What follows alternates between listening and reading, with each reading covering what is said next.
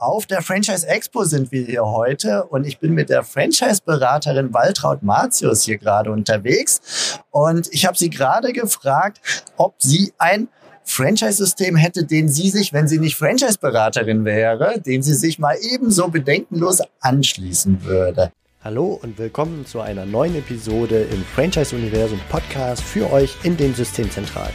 Mein Name ist Steffen Kessler und ich helfe euch, die passenden Menschen zu finden und von euch zu überzeugen, um sie dann zu erfolgreichen und das ist mir wichtig, zufriedenen Franchise-Partnern zu machen. In meinen Worten heißt das, indem wir unser Glück mit anderen teilen. Viel Spaß mit dem kommenden Impuls. Ich freue mich, dass du hier dabei bist. Ja, danke schön. Ich freue mich auch auf dieser Messe analog mit dabei sein zu dürfen. Wunderbar. Ja, naja, mir fällt dann schon das eine oder andere Franchise-System ein, das sich sozusagen bevorzugt rein würde. Aber wenn man da so über die Messe geht, wunderbare Konzepte, wunderbare Geschäftsmodelle, die sich alle bewährt haben, äh, viele auch in der Corona-Krise bewährt haben. Und da wir ja branchenneutrale Berater sind, kann ich jetzt nicht einfach irgendwelche Marken oder Franchise-Systeme Systeme ausspucken, sage ich mal so. Aber ich habe so ein paar Kriterien, nach denen ich, wenn ich ein System auswählen würde, auswählen würde. Ja. Dann freue ich mich, wenn du uns die verrätst, ja. als wärst du ein Franchise-Interessent, Interessentin vielmehr.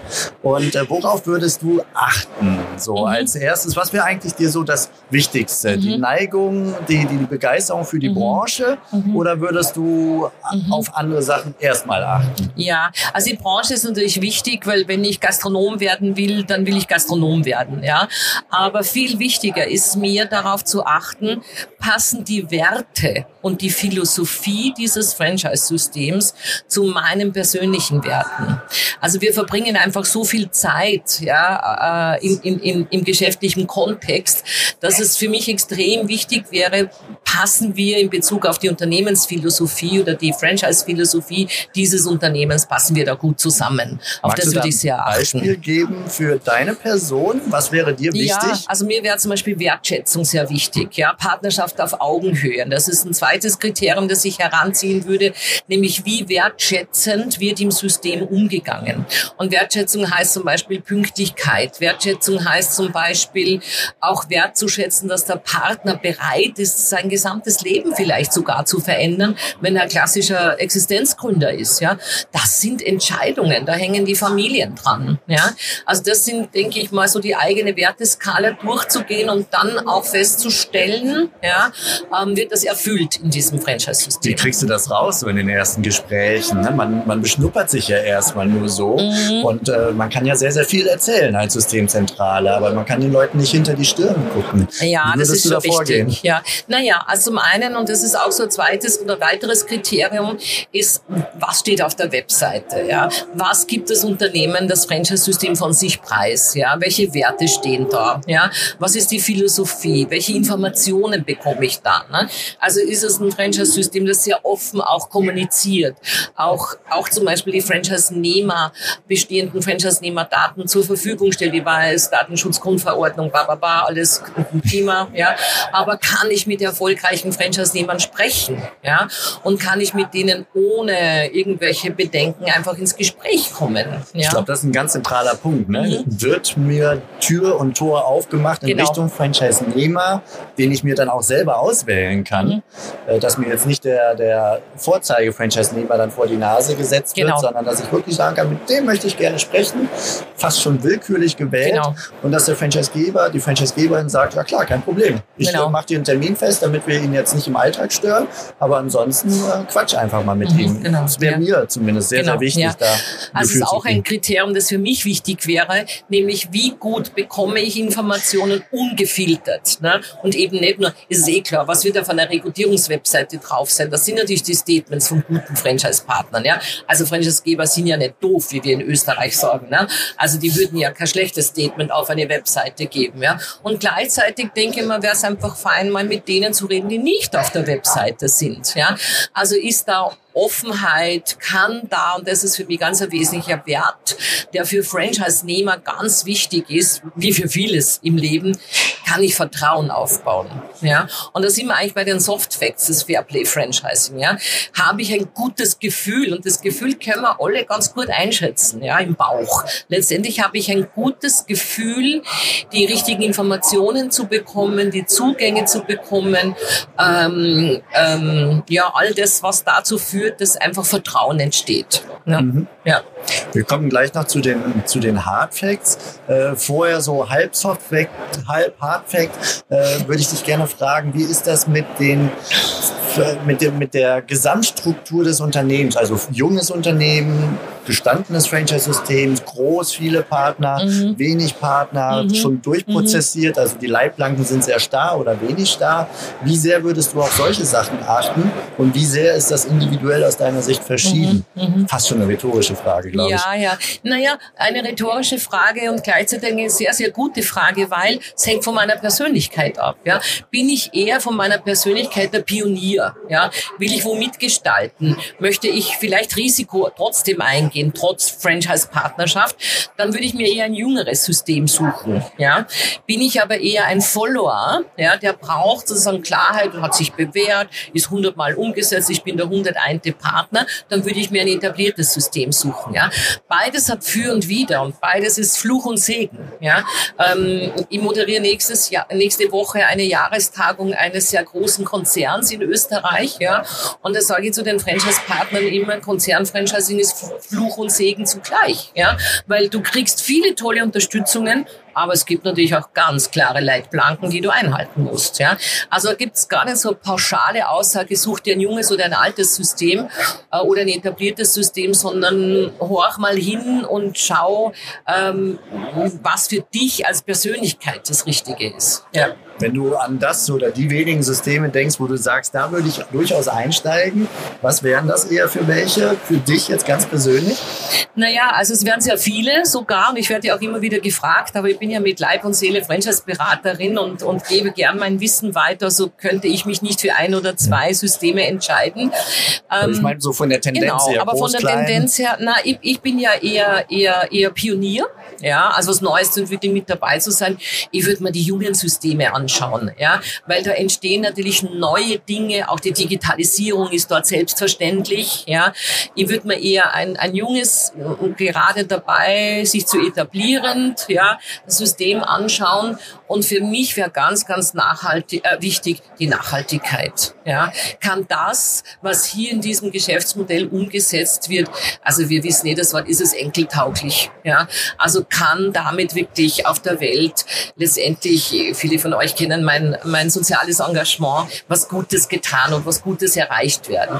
Und sei es nur eine sehr große Wirtschaftlichkeit, mit der ich dann zum Beispiel sozial unterstützen kann. Ja, auf das würde ich sehr achten. Ja, ja okay. Ähm, dann lass uns mal in Richtung Hardfacts ja. gucken, aber gerade mit Blick auf, wie du sagst, die jungen Systeme, wo man mitgestalten kann, da kann man natürlich auch von ausgehen, dass noch nicht alles perfekt ist. Ne? Die kommen aus vielleicht langjährig schon Unternehmertum, haben schon einen eigenen Laden, einen eigenen Standort gehabt und kommen irgendwann auf die Idee, in Richtung Franchise zu gehen und müssen dafür jetzt das Fundament bauen. Das unternehmerische Fundament mhm. ist da, aber das Franchise-Fundament. Ja. Was wäre dir wichtig, dass schon ausreichend ausgefeilt vorhanden ja. ist, äh, damit ja. du als Franchise-Partnerin starten würdest? Ja, also ich sage immer, es darf kein Bananen-Franchising geben. Ja, so liebevoll. Bananen-Franchising heißt, reift beim Franchise-Nehmer. Das ist nicht die richtige Strategie. Ja, sondern auch Franchise-Geber müssen einerseits Geschäftsmodell unternehmerisch entwickelt haben, aber müssen auch das Franchise-System entwickelt haben. Ja, und ein Franchise-System, das nicht einen verständlichen, einfachen, unkomplizierten Franchise-Vertrag hat. Ja,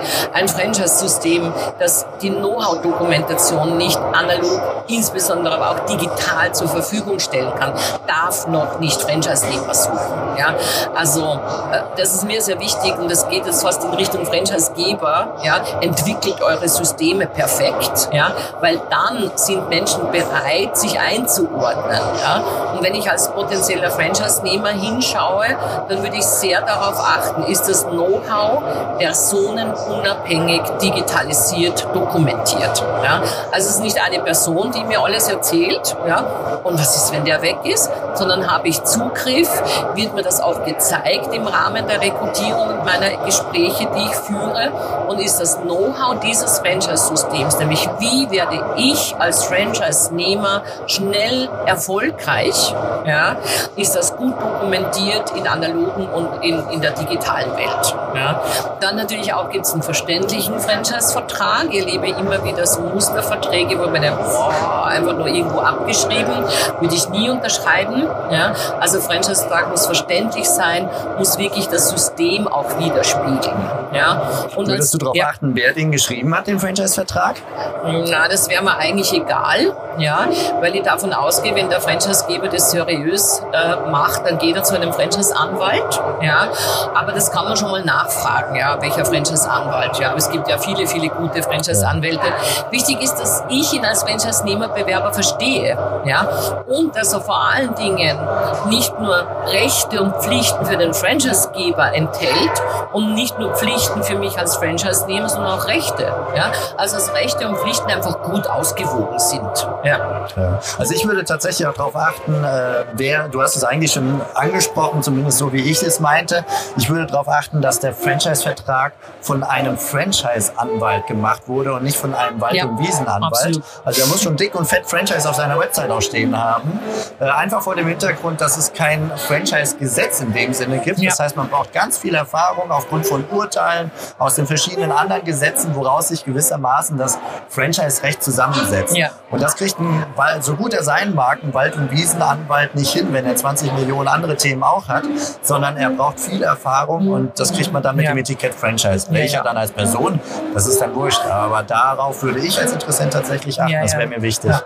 Ja, also ich würde einfach nur mehr darauf achten, kann ich ihn verstehen. Ja? Also ich sage den Franchise-Gebern immer, wenn man dann mit den Anwälten gemeinsam mit den Verträgen durch sind, ja, so könnt ihr jeden Satz, jede Zeile, jedes Wort erklären ohne dass sie den Anwalt benötigt. Ja? Wenn das nicht der Fall ist, dann ist er zu kompliziert. Ja? Und meine Frage an die Franchise-Juristen ist immer, geht das nicht einfacher? Und es geht einfacher. Ja? Da muss man nur dranbleiben. Ja. ja. Okay, super. Vielen Dank für den Impuls. Vielleicht eine letzte Frage. Hättest du so eine allerletzte grandiose Frage, die du dem Franchise-Geber stellen würdest, bevor du unterschreibst? Ja, ich würde ihn fragen, ähm, was ist, wenn mir was passiert. Insbesondere, wenn ich klassische Existenzgründer bin. Denn die größte Angst des Unternehmers ist, ist es, was passiert, wenn was passiert. Ja, also gibt es sowas wie ein Notfallkonzept. Ja, gibt es sowas, was dann losläuft, wenn ich mal nicht mehr kann. Sei es, weil ich ein Jahr ausfalle, sei es, weil ich einen Unfall habe. Also wie sozusagen ist die Unterstützung im, im sozusagen im, ja, äh, wenn das Wetter mal schlecht wird. Ja, weil Schönwetterprogramme, das kennen wir alle gut. Ja, aber was würdet ihr tun, wenn es bei mir schlecht geht oder wenn es mir schlecht geht? Ja, das wäre so eine Frage. Und das Zweite, was ich stellen würde, äh, ist, dass es jetzt eher auf die Hard Facts bezogen ist, nämlich wie ist der Rekrutierungsprozess, ja, und wie ist die Ausbildung. Ja, also wie schaut meine Grundausbildung aus? Wie viel, wie bekomme ich schnell und auf welche Art und Weise dieses Know-how, damit ich an meinem Standort erfolgreich durchstarten kann? Liebe Waltraud, vielen, vielen Dank. Ihr da draußen habt jetzt gerade 30, mehr als 30 Jahre geballte Franchise-Erfahrung mitbekommen. Und ich danke dir ganz herzlich, liebe Waltraud. Sagt bis bald. Macht es gut, das draußen. Das war für heute von mir hier im Franchise-Universum Podcast. Ich freue mich, wenn für euch ein passender Impuls dabei war. Und wenn ja, dann leitet ihn gerne an eure Kollegen innerhalb der Systemzentrale weiter. Und ganz besonders empfehlt sehr gerne diesen Podcast an eure befreundeten Franchise-Geber und Franchise-Manager, denn es ist natürlich noch lange nicht jeder in der Podcast-Welt angekommen. Und sehr gerne hinterlasst mir eine nette Bewertung auf iTunes. Das hilft mir, diesen kleinen Nischen-Podcast für die Franchise-Wirtschaft leichter auffindbar zu machen. Ich wünsche euch eine gute Zeit, teilt euer Glück, euer Wissen, euren Erfolg mit euren Franchise-Partnern. In diesem Sinne macht es gut, bis zur nächsten Episode. Ciao.